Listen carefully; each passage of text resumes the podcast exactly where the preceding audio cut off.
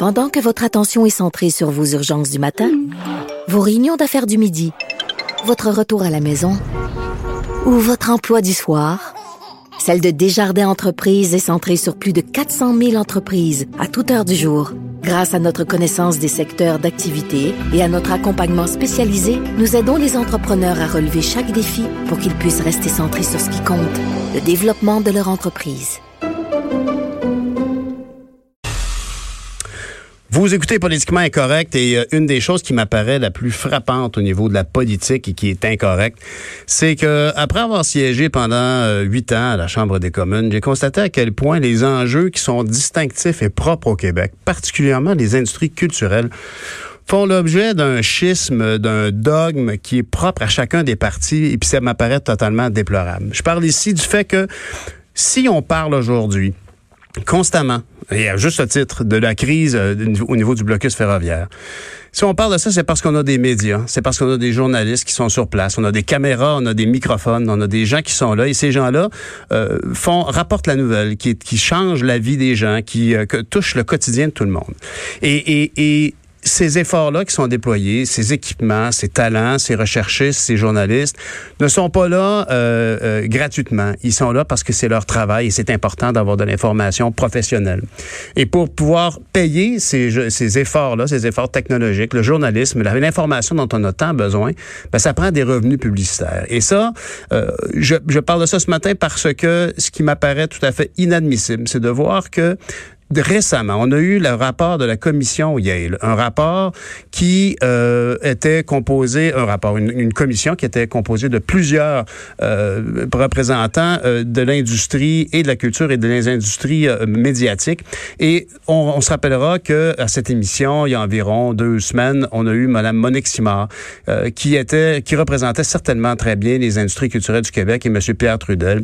Un rapport qui, en bout de ligne, volumineux, un bouquin euh, de 97 recommandations qui traitait des différentes actions qui devaient être posées pour protéger euh, notre système médiatique et nos industries culturelles.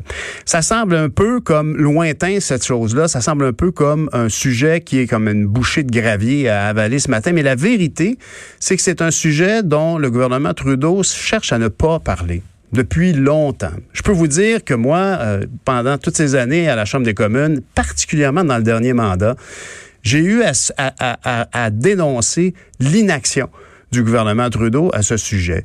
L'inaction notoire, bien connue, euh, malheureusement pour elle, pour Mélanie Joly, qui, à l'époque, avait dit, ah, il faut absolument euh, revoir ce système-là, il faut s'assurer que on, va rester, notre diversité, notre distinction culturelle va continuer d'être émettre dans les médias.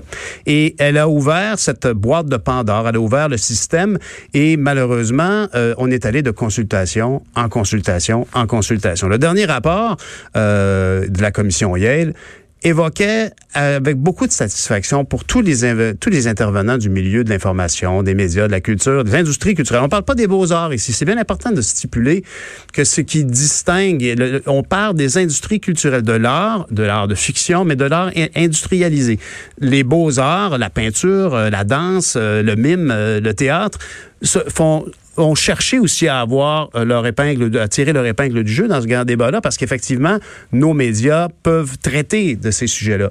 Mais la grande caractéristique, c'est que au Québec, on s'est beaucoup investi dans le monde des médias et des industries culturelles. La, la preuve étant que euh, si on regarde chaque semaine un sondage numérique, n'importe qui, peut aller sur le site de la compagnie Numéris, qui est, euh, c'est une compagnie, c'est des anciens BBM qui calculaient les codes d'écoute des différentes émissions. Et si on va sur le site de Numéris et qu'on va dans un onglet très facile d'accès euh, sur le, le, top 30 des émissions les plus écoutées, on constate à quel point les émissions québécoises ont la cote chez les auditeurs. Évidemment, on parle de code d'écoute des émissions, on parle des codes d'écoute des médias traditionnels. On, va donc ici, malheureusement, euh, constater que c'est une tendance qui est moins à la mode, qui est moins dans le mode de vie habituel des, millénarios, par exemple, et des plus jeunes.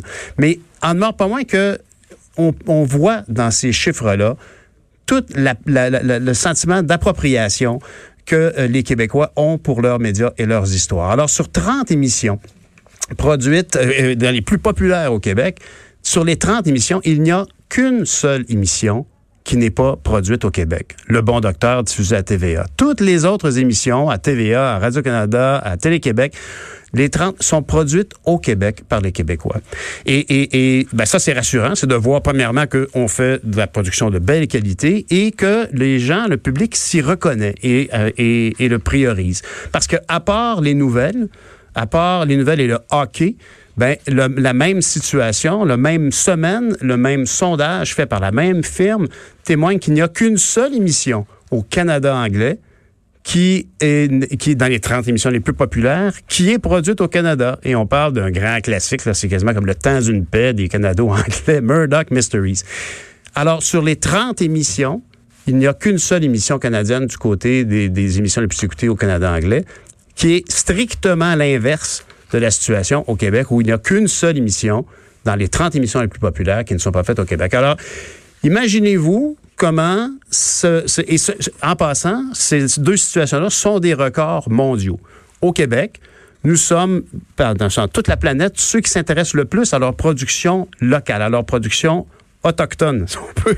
Alors que du côté anglophone, ben, c'est un record mondial aussi au Canada anglais. Les Canadiens anglais ne s'intéressent, sont ceux qui s'intéressent le moins à leur production locale dans le monde. Alors, quand vient le temps de gérer ce système-là, quand vient le temps de gérer comment on va soutenir les industries culturelles, quand vient le temps de gérer comment on va protéger euh, nos joueurs et ceux qui diffusent nos histoires et le reflet de notre société dans les médias, ben, c'est là qu'on voit qu'il n'y a pas d'appétit du côté du Canada anglais à ce sujet. Alors, le point ce matin, c'est de dire que on en parle trop peu parce que la réalité, c'est que toutes ces, stations, ces diffuseurs qui produisent et achètent ces émissions-là, ben, sont dans une situation au niveau économique qui est de plus en plus vulnérable. Les dollars publicitaires, on le sait tous, sont partis vers les grandes plateformes que sont euh, Google, euh, Facebook, etc. C'est là que les gens achètent de la publicité. Les revenus publicitaires de nos diffuseurs habituels ont chuté de 75 à 80% Et là où il y a un problème, c'est que cet enjeu-là est un enjeu qui éminemment touche particulièrement la et malheureusement, se trouve ça totalement inadmissible. Le Parti conservateur, ses députés québécois ne s'y intéressent pas. Comment expliquer que lorsque le rapport de la commission Yale a été déposé, on a eu tout d'abord un accueil assez favorable émanant, entre autres, de, Stephen Blaney, qui siégeait à l'époque au, comité du patrimoine et qui voyait qu'il y avait effectivement des enjeux reliés à la, pérennité de la culture québécoise, à la pérennité de notre industrie culturelle et qui, en fait, ben, ça m'apparaît intéressant et qui s'est vite, très rapidement, fait fermer la boîte par la chefferie du Parti conservateur.